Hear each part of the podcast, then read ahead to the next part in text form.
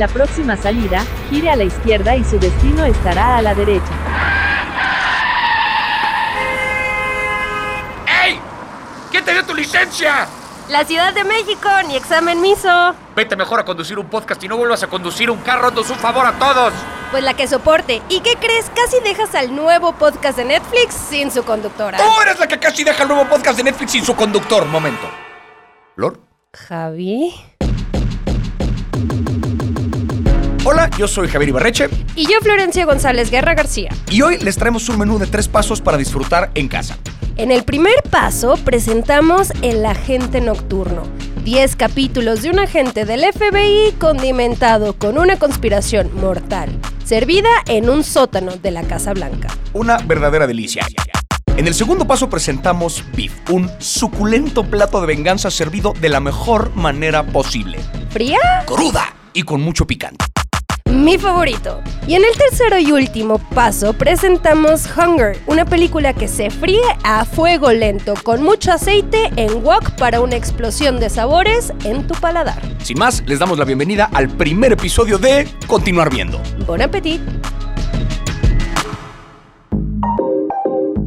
Si bien hoy vamos a hablar de una película tailandesa sobre un chef, una serie de A24 sobre un episodio de Ira al volante y una serie de una conspiración en la Casa Blanca, parece que son cosas diferentes, pero sí le encontramos unos puntos en común a los tres contenidos. En los tres vemos personajes femeninos muy fuertes, vemos un asunto de diferencia de clases que es central también para lo que ocurre en la trama, y vemos también diferentes tipos de violencia, desde la violencia que vemos en una película de acción, a violencia psicológica, a violencia vengativa como la que ejercen los personajes de Beef, de la que hablaremos más adelante. Pero vámonos en orden, vámonos primero con la entrada. ¿Por qué no empezamos con The Night Agent o El Agente Nocturno? Es una de esas series que eh, el primer capítulo, el piloto, es como un poquito ir, ir jalando de una cuerda y se van desenredando como todos los factores, digamos, que van a formar parte de la historia después. Arranca con esta secuencia que es el tipo en un tren salvando a los pasajeros del tren de una explosión de una bomba. Luego vemos a esta directora de una empresa de tecnología. Más tarde vemos cómo a esta directora le matan a su tío y a su tía, que parecían civiles comunes, pero que resultan espías del más alto nivel. Y de pronto, este agente del FBI, medio caído en desgracia, tiene que proteger a esta mujer durante pues, prácticamente el resto de la misión para averiguar quién mató a sus tíos y para averiguar qué tiene esto que ver con la conspiración. Esto serio así que, si tú tuvieras que diseccionar esto en ingredientes, como si esto fuera un platillo, ¿qué ingredientes conforman a esta serie? Yo pienso mucho en la imagen del héroe. O sea, para mí desde el principio este personaje por Peter enmarca, encarna así todo el héroe que tiene, está como muy consternado por ciertas cosas de su pasado que le Sí. pasan, pero, bueno, que es de su pasado que le pasan, pero que además él está como decidido a tener una misión y está muy cabrón porque el personaje está teniendo una y otra vez decidido a cumplir todos los caprichos de sus jefes, de toda la gente alrededor. Entonces yo, yo pienso que ese es un primer ingrediente. Un segundo ingrediente, pues sí son estos personajes femeninos fuertes, pero que de todas maneras están por ahí siempre a la orden de alguien más. ¿Sabes? Como para complacer a alguien más. Siempre hay como el patrón, el jefe. Y sobre todo en la relación de ellos dos, ahora sí que él, él opera como el músculo, digamos, de la operación. O sea, siempre es él el que le está salvando a ella de los balazos. Me encantó que hay una escena que dice, eh, ¿manejas tú o manejo yo, no? Entre el, el hombre y la mujer. Ajá. Y la mujer le dicen de que, ay, qué machista o algo así. Y el güey le dice, a ver, no, no, no. No estoy asumiendo Soy que- el único que sabe manejar y que tiene, o sea, no que sabe manejar, que tiene preparación de, de maniobras evasivas y de contrainsurgencia. sí, sí, sí, sí, sí. Esta cosa de la pareja dispareja creo que es otro de los ingredientes de, de la serie. Es una serie ahora sí que si tuviéramos de nuevo que ponerla como en una lista así de qué la conforma, tenemos conspiración, tenemos una de estas series de llena de giros de tuerca que todo el tiempo te enteras que el traidor era este otro, pero no es cierto, en realidad era este, pero en el pasado en realidad pasó qué tal. Eh, tienes un montón de acción. Este tipo tiene un tino espectacular para llegar en el momento donde van a empezar los balazos a cualquier lugar que llega. Y o sea, salvarla. y salvarla, por supuesto. Y gente muy atractiva. Eso, digámoslo, los dos protagonistas son gente muy atractiva. Ahí está la imagen del héroe un poquito también de este hombre que es blanco, guapo y atormentado, ¿no? O sea, Exacto, es como el exacto, estereotipo. me encanta, me del- encanta la descripción. Pero aparte son personajes muy chidos, o sea, son personajes que no te caen mal, sino que vas viendo que, pues sí están como decididos a cumplirle a alguien más, pero también como que tienen su misión personal propia, ¿no? Eh, pero sabes algo, me recordó muchísimo eh, todo el setting del el lugar donde se grabó al búnker de García Luna y de Calderón, que está en Los Pinos. Cuando AMLO abrió Los Pinos, eh, dijeron, no, pues miren, vengan a ver el búnker de Calderón. Y llegué y te lo juro que me hizo como sentirme ahí, eh, ¿sabes? La película me hizo sentirme en el búnker y entender cómo más o menos funciona todo en las entrañas del el gobierno de un país. Claro, porque aparte aquí lo que está curioso es el, eh, el tema de cómo no solamente tiene que ver con el FBI o con la Casa Blanca, tiene que ver con los dos. ¿no? O sea, este agente es parte de una división particular que se llama Night Action, que son como unos agentes que operan, que le reportan tanto al FBI como a la Casa Blanca y que se dedican a salvar agentes como del más alto nivel de peligro. O sea, como que llaman y lanzan un código para que manden un policía o manden un lo que sea a protegerlos. Ahí la relación es peculiar porque el FBI y la Casa Blanca no necesariamente son aliados. Y eso me encanta, porque creo que así funciona justo en el gobierno. Ah, Está una mm, agencia del FBI y están los servicios secretos. Y aunque se supone que están en el mismo equipo, nadie confía entre sí. Y ver cómo nadie confía entre sí, para mí es un- uno de los grandes elementos de esta serie. ¿Tú qué crees que sería? O sea, eh, ¿te, te parece que es una serie para maratonear? Y si sí, ¿por qué? Sí, definitivamente es una serie de maratonear. A mí me tenía como anzuelo, así ya agarradísima, de que síguele, síguele. Y eso que no soy mucho de películas de acción, pero en esta en particular siento que la trama y el hecho de que sean personajes sinceros y honestos, a mí me gusta muchísimo. Sí, creo que eh, hay, un, hay un tema con esta serie que creo que, si bien no es, no es digamos, una, una cosa, un drama político como lo podría ser un House of Cards, por ejemplo, ¿no? Donde ahí sí era como las maquinaciones dentro de la Casa Blanca y el aparato político y la traición más como una especie de tragedia griega. Acá estamos hablando de un juego de pura trama, ¿no? Los personajes, el héroe es el estereotípico héroe, eh, la, la aliada del héroe es el típico aliado del héroe. No son personajes particularmente complejos en el sentido de que propongan mucha cosa nueva, pero como están jugando todo el tiempo en una trama súper enredada, ese es el mecanismo que creo yo te tiene más bien atrapado. Acción, acción, acción, acción, acción, acción, giro de tuerca todo el tiempo. O sea, eh, es una serie que si esto hubiera salido, por ejemplo, de episodio por semana, no hubiera servido de nada, porque el shock que te da como que es bastante más momentáneo, como que ves un giro de tuerca y quieres ver luego, luego el que sigue y el que sigue y el que sigue.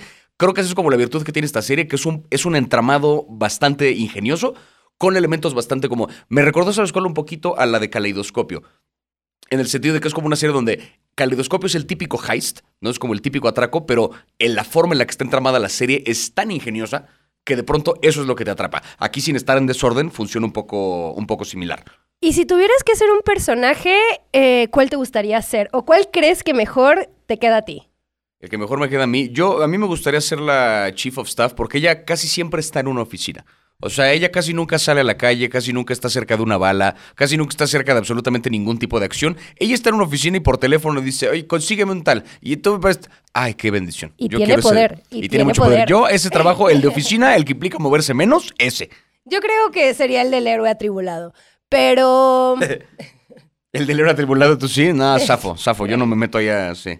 Tú sí serías un personaje de acción. Güey, todo totalmente. O sea, necesito adrenalina, putazos, eh, confiar y no confiar. O sea, atribulado todo el tiempo pensando en tu papá, pensando en qué haces en esta vida. O sea, güey, eso sería yo perfectamente. Yo necesito una silla.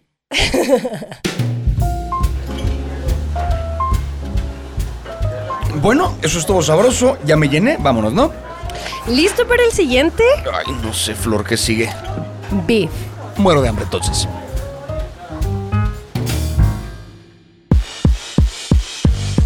Hablemos ahora sí un poquito de Beef, una serie que yo insisto y lo seguiré diciendo hasta que no salga algo mejor. Creo que es de las mejores, si no es que la mejor serie que ha salido en lo que va de este año. Como serie individual que acaba de salir, no la continuación de una temporada de nada, una serie que salió este año creo que es del top.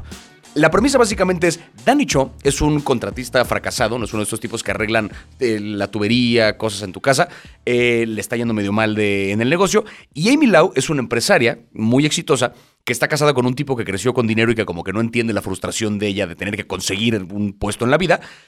Eh, Danny Cho y Amy Lau se ven envueltos en un incidente de ir al volante, ¿no? Road rage, como le llamarán en inglés, provocando entonces el caos en las calles por las que pasan en este incidente. Y básicamente empieza una historia de venganza donde los dos quieren hacerle la vida imposible y la vida miserable al otro, pero encuentran una suerte de nuevo propósito de vida en la venganza que quieren ejecutar en contra del otro. O sea, son dos personas que estaban hartas de sus vidas por razones completamente diferentes, que de pronto en el odio que se tienen y en la venganza que quieren efectuarse contra el otro, encuentran una nueva razón para vivir. Qué cosa tan bonita encontrar en el odio un propósito de vida. Y la capacidad de llevar al máximo la venganza. No te importa el tiempo, no te importa exponer a tu familia, no te importa exponer tu negocio, nada. Llevar solamente por un enojo con un conductor en la calle al límite todas las situaciones. ¿Cuáles son los mejores elementos o cuáles son los mejores ingredientes de esta serie? Aquí creo que hay dos ingredientes muy complicados de hacer que funcionen en armonía, pero que esta serie lo hace fantásticamente. Tiene un guion escrito con precisión de cirujano. La forma en la que la trama de esta venganza se va enredando con la trama de los personajes secundarios, con la de las vidas de cada uno, con sus negocios, con la historia del hermano, cuando este finge una cosa que tal, es un guion hecho con una precisión así quirúrgica muy complicada de lograr, pero va acompañada de una actuación muy visceral.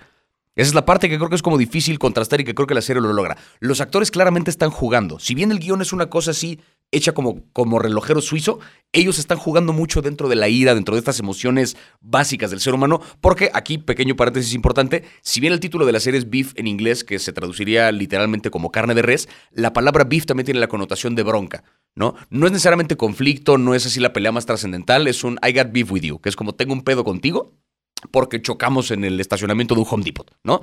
Que es un poco lo que pasa acá. Entonces, este contraste entre lo visceral y lo preciso es una armonía muy difícil de lograr, pero creo que la serie lo tiene y esos son como los dos ingredientes que, insisto, o sea, me peleé con un imbécil en TikTok hace poco porque me dijo, te vendiste porque recomendaste esto. No, pendejo, escúchame.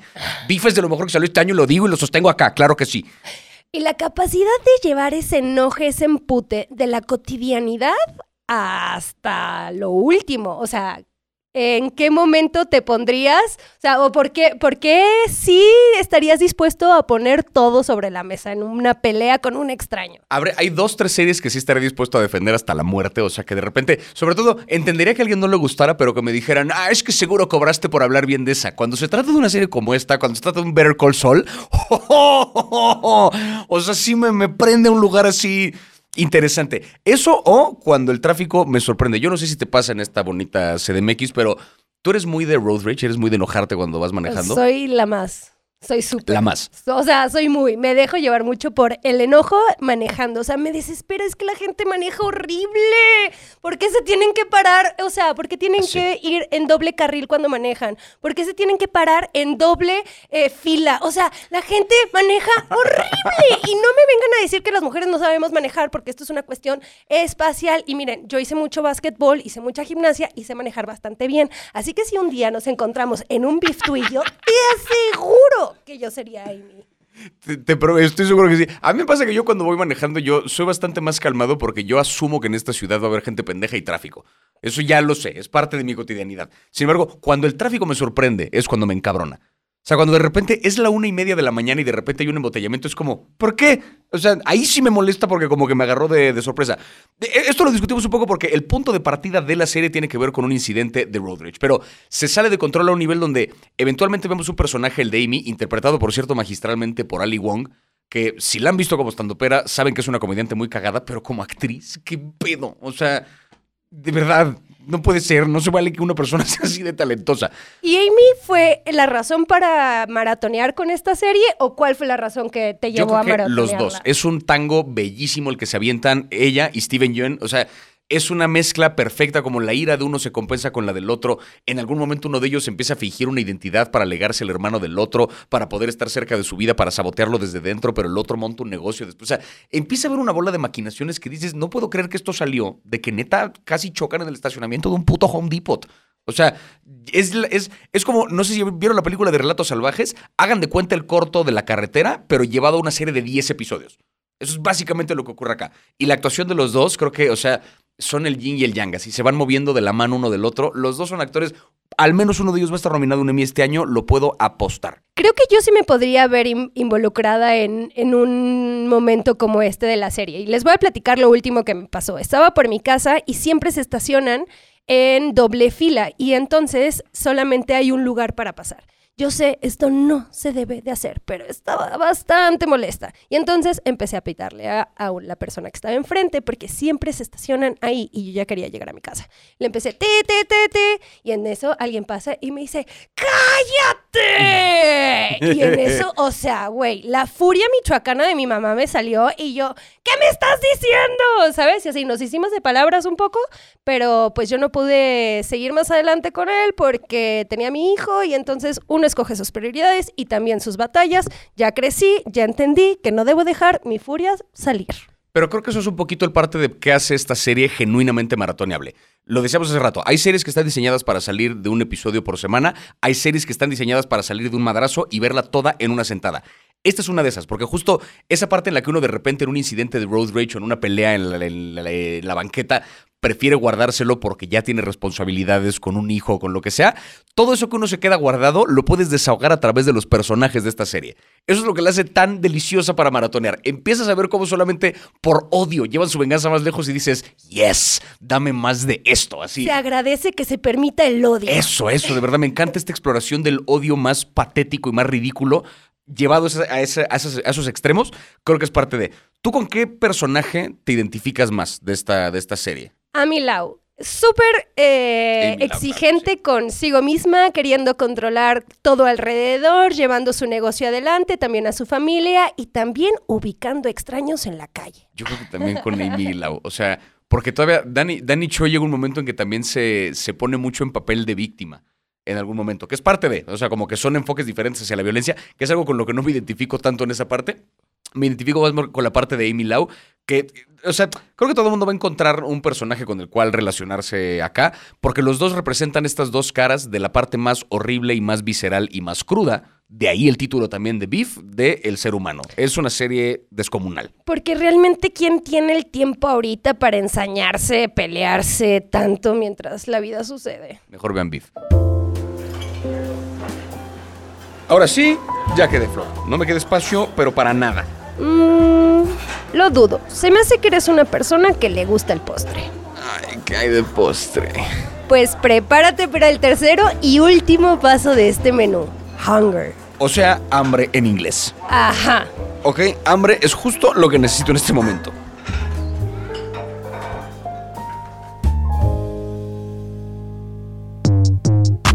Hunger es una peli tailandesa que vemos a un personaje femenino dispuesto a luchar por sus sueños y hacer todo por ello. Es Aoi el personaje femenino y ella se encarga de administrar y cocinar el restaurante de su familia en el casco antiguo de Bangkok. Un día recibe una invitación para dejar el negocio familiar y unirse a Hunger, la cocina más lujosa de Tailandia. Es peculiar la lista de ingredientes que conforma esta película porque como que son dos películas en una. Por lo menos la primera mitad, creo que sí tengo como muy clara la descripción, la primera mitad es Whiplash en la cocina. Eso es lo que trata la primera mitad de esta película, es Whiplash en la cocina. Un maestro cruel, un discípulo, que en este caso es el personaje de Aoi, que está dispuesto a darlo todo con tal de aprender estas técnicas. Al principio muestra potencial, pero eventualmente ver lo cruel que es el maestro. Cuando se enoja le avienta platos de metal a la cabeza. O sea, como que la comparación creo que es evidente con, con Whiplash. Y el maestro es un personaje que recuerda mucho al de Jake que hicimos en esa otra película, que es un tipo autoritario, que lleva su cocina como si fuera una especie de, de cuartel militar, pero que te habla un poquito de la lucha por la perfección y qué tanto la locura es un precio que uno está dispuesto a pagar con tal de alcanzar esa perfección. Llega en un momento preciso donde nos llaman a los más jóvenes, generación de cristal, que no aguantamos nada, pero es que yo me pregunto, ¿hay una profesión donde el sufrimiento no sea la forma de aprender? En periodismo era aprendes con dolor. Me recordó muchísimo a mi primer trabajo, A tu primer trabajo. donde tuve un jefe que me decía, me puteaba, me puteaba, me puteaba, hasta que era, tienes que aprender porque el periodismo, en el periodismo se sufre. Que aquí un poco, o sea, eh, el, el hecho de que sea con una. con, con la cocina además. Se presta mucho a que las heridas sean como más, eh, más visibles. En el caso de hoy, por ejemplo, la ponen a entrenar durante, durante una noche entera una técnica precisa para cómo freír un tipo de carne como muy delicado, un corte wagyu, ¿no? Que es como muy, muy, muy lujoso, muy caro, Muy muy, muy, muy mamón. Este. Y, o sea, la técnica perfecta para poder hacerlo, ella termina quemándose las manos, le brinca aceite. O sea, ves las marcas en las manos, similar a lo que vemos en Whiplash cuando este güey se da en la madre a las manos. Te digo, es Whiplash en la cocina. Eh, pero se presta mucho como para ver las heridas físicas que te deja el buscar la perfección en esto. Pero viene como una segunda parte que es la pregunta de, ¿esa perfección realmente vale la pena alcanzarla? Y si sí, ¿para quién? Porque a lo mejor el chef puede estar muy orgulloso de su trabajo, puede darse cuenta de cuando cocinó la carne chingón o cuando se pasó tantito, cuando le quedó tantito más cruda, pero si tú le das esta carne a un comensal cualquiera, a la gente rica que te contrató para, para probar esta carne, ¿tú crees que ellos se dan cuenta de la diferencia entre se pasó un segundo, le faltó un segundo de cocción? Aparte, también habla de una parte de clase social. O sea, la clase social donde hay empleos de mierda para jóvenes que eh, no pueden renunciar a su trabajo y hay una escena que para mí es bien fuerte, o hay un momento que para mí fue como, ¿what? Que ella le cocina un, un, platillo para, para él y le dice, te lo cociné con mucho amor, algo que se dice como muy común, ¿no? El güey le dice, lo que comas representa tu clase social. No se trata del amor que le pones a la comida, eso es romantizarlo. Y para mí fue como, ¿what? Así, no podemos decir de que hay el amor. No, no, no, no. Habla, ¿qué hay en tu platillo? Habla de quién eres, de cuánto tienes, etcétera. Esa es parte central del discurso y yo sé que estoy mame mame con el paralelo con Whiplash, pero me, de, de, verdad me remite mucho a esa, al discurso de esa película. Cuando en Whiplash de pronto hablaban de la perfección en la música, para un oyente cualquiera, ¿qué tanto voy a notar la diferencia entre un baterista que entrenó 100 horas y el que entrenó 90? Quizá no mucho, ¿no? Quizá yo como escucha cualquiera no me doy cuenta entre la, diferencia entre las sutilezas de un baterista a otro, pero para el músico experimentado sí. Acá pasa un poco lo mismo con la cocina, ¿no? Para el público cualquiera como que no nos damos cuenta, pero se convierte en una cosa de estatus donde si yo tengo el dinero para contratar a la cocina del chef Paul, que es el jefe de Hunger, quiere decir que ya lo logré en la sociedad porque ya tengo tanto dinero que me alcanza para pagar su experiencia exclusiva, aunque me vaya a vender mierda. Hay una escena que a mí es la que, donde creo que está como el quiebre de la película hacia la mitad, que es cuando el güey contrata a una familia que se ve que aparte está poniendo como lo último que les queda de lana para pagar esa experiencia, Preparan una sopa, el chef Paul la prueba y algo tiene de malo la sopa, la tira por completo a la basura y les prepara un caldo como con las sobras de los, o sea, los sobrecitos de condimento de una pinche marucha, una madre así. Les prepara ahí una mezcla de esta cosa, les lleva agua con especias de, de sobrecito y les dice, el caldo no sé qué, no sé qué del chef Paul. Y esta gente lo prueba como si fuera la cosa más exquisita del planeta. Si ellos creen que esta es la experiencia cara del chef Paul, pues no se van a dar cuenta quizá de la diferencia. Entonces te pones a pensar, ¿realmente por qué estás pagando tanto dinero? ¿Por la calidad de los ingredientes? ¿Por la calidad de la comida? ¿O por el estatus de decirle a la gente que comiste la experiencia del chef, del chef Paul? Es por lo último, ¿no? Claramente es un tema de estatus, claramente es un tema de, clases. Tú, ahora sí que, eh, tu experiencia con la alta cocina, con la comida callejera, no sé si qué, qué te gusta que no. O sea, me da mucha risa cuando la gente pide vino en, en un restaurante y no, no, o sea, puedes saber o no puedes saber de vino. A probar. Pero te lo traen a probar y es como, bueno, sí, eh, puede estar ácido, amargo, no sé. Pero a mí por el tema también de decir, ay, no sé, me, me, siento mal y prefiero ya tomármelo y, ¿sabes? Es como, no voy a dejar que tires esa botella, ¿sabes? Claro. Me da, me da así pesar pensar en cuánta agua se necesitó para hacer una botella de vino tinto. A mí, yo tengo una cosa muy cabrón que, eh, con, la, con la alta cocina entiendo la mamaduría, porque de pronto he tenido la oportunidad de un par de restaurantes de estos, o sea, que me fui alguna vez de viaje buscando específicamente la experiencia de los restaurantes con estrellas, Michelin y la chingada. Dos, tres platillos que si dices, esto es una vila ensalada, solamente la cortaste bonito y me la estás vendiendo a 100 euros, ¿sabes? O sea, es una mamada. Pero de pronto hay dos, tres platillos que dices, esto no lo alcanzaría si no fuera una cocina que parece laboratorio. O sea, es un poquito como el... Al final creo que todo tiene que ver con la experiencia personal. Uno tiene que ser honesto con lo que le gusta, con lo que no, ya sea alta cocina, ya sea comida callejera. El discurso que revisa esta película creo que es muy valioso en torno a eso, en darnos cuenta de qué tanto de lo que consumimos lo hacemos realmente por amor propio, por placer, y qué tanto lo estamos haciendo por estatus y por demostrarle algo a alguien. Y por poder acceder a eso. Oye Javi, ¿y qué sabor de boca te dejó cada una de estas producciones? A mí yo creo que eh, The Night Agents me dejó con un poquito de hambre de personajes más complejos, pero bastante satisfecho de, trama y juego. A mí The Night Agent me dejó la posibilidad de que las series de acción sean entretenidas y tengan juego ahí medio mental. Pasando con el plato fuerte, a mí Beef me dejó completamente satisfecho, lleno de esas comidas que voy a recordar por el resto de mi vida, pero mañana la ida al baño va a estar espantosa, porque qué calidad de odio que maneja esa serie, una indigestión espantosa. Sí, yo también quedé regordeta de odio, así de sí. Y finalmente, Hunger a mí me dejó con un sabor agridulce porque creo que la primera mitad de la película es una cosa magistral, la segunda es una cosa rara, no diría mala, pero creo que son dos películas en una. Agridulce creo que es la palabra porque claramente están los dos sabores en la misma película. A mí Hunger me dejó con la pregunta de ¿vale la pena sufrir tanto por alcanzar algo? Vamos con la parte del maridaje. Yo, The Night Agent es una serie que yo acompañaría con un par de compas y sería para maratonear en cruda en domingo. Unas chelas, comida rápida y barata y para no pensarle demasiado, pero ver un capítulo tras otro en domingo. Para mí, Beef sería la serie que vería en tres semanas para disasociarme y para dejar el pinche enojo de manejar en la Ciudad de México o en cualquier otra ciudad con tráfico. Y yo Hunger la acompañaría sí de ningún tipo de comida. Yo sugiero que no la vean comiendo porque cualquier cosa que preparen va a ser decepcionante frente a lo que ves a hoy preparando en su restaurante de fideos. A menos que tengan acceso a ese nivel de fideos tailandeses, no pidan nada. Véanlo sin comida porque de verdad cualquier cosa que coman va a ser decepcionante. Ábranse una lata de atún ya. Les va a quedar pendejos. Sí.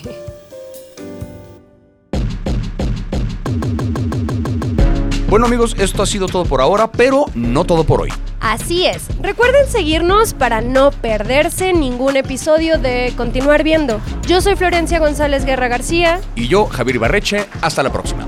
¡Ey, ey! ¡Espera un momento! ¿Se fue sin pagar? ¡Javier! Ah, estos TikTokers.